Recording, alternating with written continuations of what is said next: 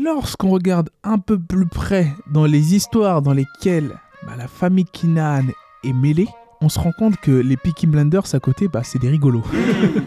Complètement des rigolos. Way to go? Everybody came for us, so that's why ain't no quick nowadays. So way to go? Why you all the time on me? I'm a king, I'm obsessed by the labor. Way to go? They say I'm different. Uh, they can go the keys and I leave them. Uh, and they gotta say what I wish for, but it's too late. With the fall, we the best now. Way to go? Hey yo, bienvenue dans le podcast The GOAT MMA Boxing. Comment se retrouve la GOAT Family? J'espère que vous allez bien, que vous passez un excellent début de semaine. Oui, je n'ai pas eu le temps de faire le recap de la soirée, je ne veux pas dire magnifique soirée, on va dire du UFC 276, mais il y a eu quand même de beaux combats, de belles surprises, de belles révélations. Euh, J'ai trouvé que la prestation de Poitin était très convaincante et on peut s'attendre à du très lourd pour la suite si jamais il affronte Easy. Mais pourquoi est-ce que j'ai pas fait le récap de cette soirée-là? Parce que je prépare le gros événement de MMA GP. Oui, quand il y a du MMA en France, ça passe en priorité, qui aura lieu ce week-end? Au Cirque d'hiver. Et oui, le retour de Cédric Doumbé. Donc on prépare les interviews. Donc je vous ai déjà dit, hein, quand il n'y a pas de récap, etc., c'est qu'on prépare un peu du lourd en interview, etc., etc., etc. Maintenant, pour revenir au sujet de la vidéo, parce que là on va parler boxe anglaise les gars, et on va notamment parler du plus gros combat à l'heure actuelle en boxe anglaise, qui est Errol Spence versus Terence Crawford. Combat qui, par les deux parties, a été annoncé avant la fin de l'année, mais jusqu'à présent on arrive à la moitié de l'année, hein, donc déjà six mois qui sont écoulés, et toujours pas de signature ou d'officialisation de contrat. Et nous, on a enquêté pour vous, la God Family. Et oui. Et de notre côté, on a vu qu'il y avait deux éléments bloquants pour la signature de ce contrat-là. La première est financière. Et restez jusqu'à la fin parce que la deuxième est assez spéciale, hein, spicy, exotique. Mais la première est financière. En effet, Terence Crawford demanderait 25 millions de dollars pour affronter l'Américain de Dallas, qui est Errol Spence. 25 millions de dollars, j'ai envie de vous dire, bah, dans un business où on n'est pas sûr, lorsqu'on rentre sur le ring, de ressortir de la même manière ou même de ressortir tout court, c'est pas fou. Quand on voit des Tyson Fury qui, eux, ont empoché lors de son dernier combat 42 millions de dollars, on se dit pourquoi pas? Terence Crawford, qui est considéré par plusieurs comme le numéro 1 pound for pound, entre guillemets, ça se vaut, ça se vaut qui demande ça. Malheureusement, dans ce contexte-là, bah, Tyson Fury, lui, remplit des stades, il remplit Wembley. Est-ce que on peut dire la même chose de Terence Crawford, qui est certes très fort sur le ring, mais niveau marketing, il pourrait apprendre des plus jeunes, on va dire, de Devin Haney, Ryan Garcia et bien d'autres, j'en passe. Donc là, on peut se dire, est-ce que le fait que bah il ne se promouvoit pas assez sur les réseaux sociaux ou même, on va dire à la télé, hein, en termes de trash talk ou autre, ça lui porte préjudice dans les négociations pour Errol Spence, bien évidemment. Bien évidemment, parce que aujourd'hui, Errol Spence est, on va dire, une plus grosse star dans la boxe. Quand on voit que Errol Spence remplit le Dallas Cowboy Stadium, je ne suis pas sûr que Terence Crawford, lui, le ferait. On peut dire que oui, Errol Spence, dans ce combat-là, est le A-side. Et demander 25 millions de dollars dans un combat qui potentiellement ne va pas générer autant de revenus qui vont permettre de donner 25 millions de dollars à l'un des fighters, là, effectivement, peut-être qu'il est en train de se sur surestimé en termes de valeur marchande dans ce contexte-là. Après, bien entendu, je pense que moi, il les mérite largement, Terence Crawford. Mais malheureusement, en termes de marque, en termes d'attraction et d'attention, en termes, on va dire, de capacité à attirer les foules, bien sûr, sur le ring, les meilleurs méritent cette somme, mais lui, je ne pense pas qu'il mériterait cette somme dans ce contexte-là parce que je ne sais même pas si ce combat va faire autant de vues que nous, les adeptes de la boxe, on s'y attend. C'est-à-dire que oui, pour nous, c'est le plus gros fight de l'année, de la décennie, mais pour les, on va dire, les gens mainstream qui commencent à découvrir le sport du noblard à travers malheureusement des youtubeurs tels que Jake Paul et tout, est-ce que eux, ils vont tous regarder ce combat-là? Je ne sais pas. Je ne sais pas. D'autant plus que Terence Crawford, lors de son dernier combat, a affronté un boxeur de PBC. Et il n'a pas demandé autant. C'est ça qui, on va dire, le petit caillou dans la chaussure. Il a affronté un Sean Porter qu'il a battu de manière remarquable et très impressionnante. Mais il a, reçu 6 millions de dollars pour ce combat-là. Loin des 25 millions qu'il demande pour Errol Spence. Alors que ils font partie de la même écurie, hein, Sean Porter et Errol Spence, PBC avec Al Heyman. Donc oui, je peux comprendre que c'est un combat d'unification, mais tu en as déjà fait des combats d'unification de toutes les catégories, notamment un Julius Idongo que Terence Crawford a battu pour toutes les ceintures et devenir undisputed dans la catégorie des junior welterweight. Est-ce que là c'est un bon levier, on va dire, de négociation, sachant qu'il a déjà unifié une catégorie et il n'a pas touché plus de 10 millions de dollars?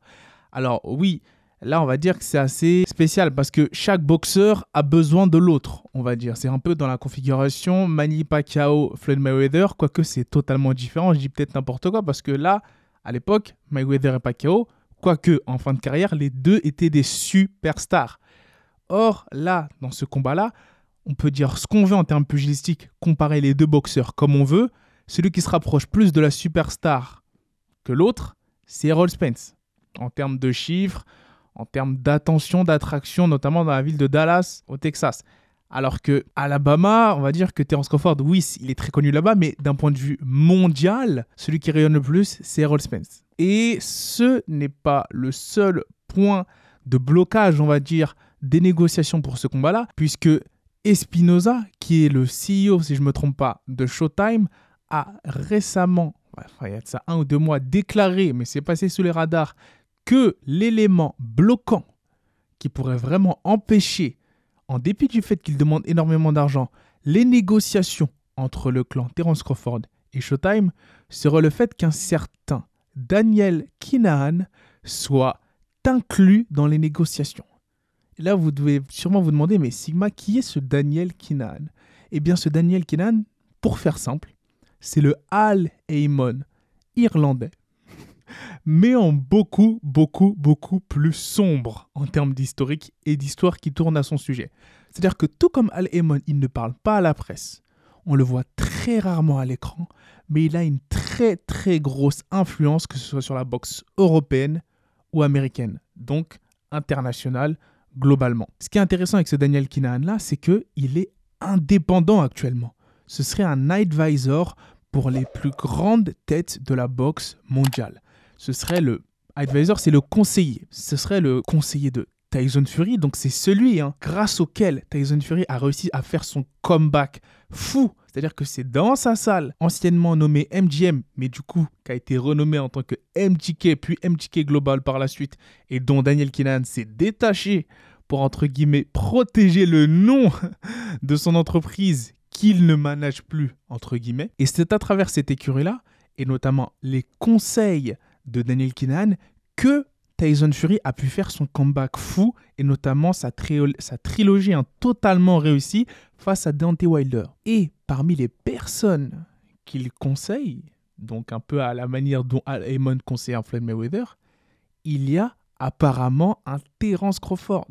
Parce que là, j'ai nommé des Tyson Fury, mais il y a aussi des Josh Taylor, des Jamel Herring, toutes ces têtes hein, qui ont été tous champions du monde, dont Josh Taylor undisputed, en super welter, en super léger, pardon, là on peut se dire c'est intéressant ce qui se passe parce qu'on a quelqu'un, un homme de l'ombre avec un grip comme ça, c'est-à-dire une main mise sur la boxe qui est, pour information, sous enquête du gouvernement américain, irlandais et espagnol pour, on va dire, des activités pas très légales qui lui auraient généré plus de 5 milliards de dollars. Je n'en dis pas plus. Je n'en dis pas plus, j'en parlerai peut-être dans une story du GOAT Quoique, suis-je assez payé par YouTube pour mettre ma vie en danger, sachant que ce dernier-là est toujours en liberté? On verra. Ensuite, là, on peut se dire, c'est intéressant. Parce que le fait que Daniel Kinahan soit potentiellement en relation avec Terence Crawford et que Terence Crawford veuille l'inclure dans les négociations, ça peut totalement bloquer bah, les négociations tout simplement avec Espinoza et Showtime. Et là, vous pouvez vous dire, mais pourquoi est-ce que Espinoza et Showtime ne veulent pas travailler avec lui, alors que des personnes comme Frank Warren disent de Kinan que c'est une personne intègre, des personnes comme Bob Arum disent que c'est une personne loyale avec laquelle il est bon de faire du business. Toutes les grandes têtes, quand on parle de Kinan, quand elles évoquent ce monsieur, c'est un peu à la Al Heyman, hein, disent que c'est une personne honorable, loyale et avec qui il est bon de faire du business. Mais lorsqu'on regarde un peu plus près dans les histoires dans lesquelles bah, la famille Kinan est mêlée, on se rend compte que les Peaky Blinders à côté, bah, c'est des rigolos. Complètement des rigolos. Là, vous pouvez me dire, mais Sigma, tu vas un peu fort. Non, j'y vais pas fort. Il y a des histoires vraiment très, très, très, très sombres derrière cet individu qui est potentiellement décrit, suspecté d'être le chef de l'une des plus grandes, si ce n'est la plus grande organisation criminelle actuelle en Irlande. Donc là, c'est chaud. C'est vrai que c'est chaud. Et il y en a beaucoup qui suspectent la famille Kinan justement blanchir tout cet argent issu d'activités illégales. Encore une fois, là, là, je parle au conditionnel, qui serait issu d'activités illégales dans la boxe et notamment MTK. Je n'en dis pas plus parce que c'est vraiment très très chaud ce qui se passe de ce côté-là. Cependant, on peut voir que Espinoza est catégorique. Il ne veut pas faire affaire avec Daniel Kinahan. Que ce dernier soit indépendant, qu'il ne soit plus lié à MTK, que son nom soit blanchi, je pense qu'on ne peut pas changer la vie d'Espinoza et de Showtime. Donc là, ce qui va être intéressant de voir, c'est qui Terence Crawford va-t-il amener à la table des négociations pour négocier avec Al Heyman, PBC, Showtime et Espinoza? Il ne peut pas y aller tout seul. Et là, ça va être intéressant de suivre le dossier. Et sachant qu'en plus, en ce moment, on voit beaucoup de rumeurs, hein, comme quoi le contrat aurait été signé, euh, le deal serait fait, mais en fait, on se rend compte que non, on est encore loin du compte. À tout moment, on peut avoir une information. J'aimerais bien savoir qui aura conseillé ou managé Terence Crawford, sachant que ce dernier, on se souvient, hein, a quitté Boba Room et Top Rank et, est même actuellement en procès avec Boba Room. Je pense que ça va être une longue, longue, longue euh, histoire, un long chemin, une grosse aventure pour arriver à la signature de ce contrat-là.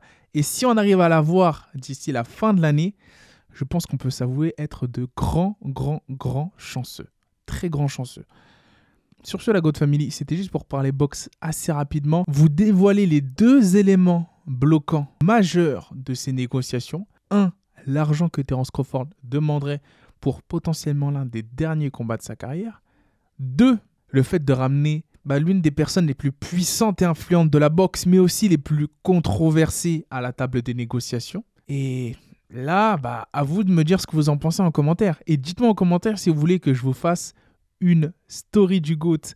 Le deuxième épisode qui, que tout le monde attend, c'est vrai parce que là j'ai lâché le premier épisode sur Rolly, Rolando Romero, mais le deuxième épisode, je voulais vraiment vous faire quelque chose de spécial. Donc est-ce que vous voulez que ce soit sur Daniel Kinahan, sachant que les gars, je risque ma vie pour vous. Attention, si je lâche cet épisode-là, là c'est pas des lol. Là, il va falloir, entre guillemets que je fasse très attention à ce que je dis parce qu'il y a énormément de choses à dire. Mais est-ce que ça en vaut la peine? Sur ce, les gars, n'hésitez pas à liker, commenter, vous abonner au Twitter, au Insta, au TikTok, à rester connecté de très près à la chaîne parce que pas mal d'interviews vont arriver. Et sur ce, je vous dis. Hospitalize a brick. I'm so mean, I make medicine sick. Give me five, give me ten, call me daddy. Everybody.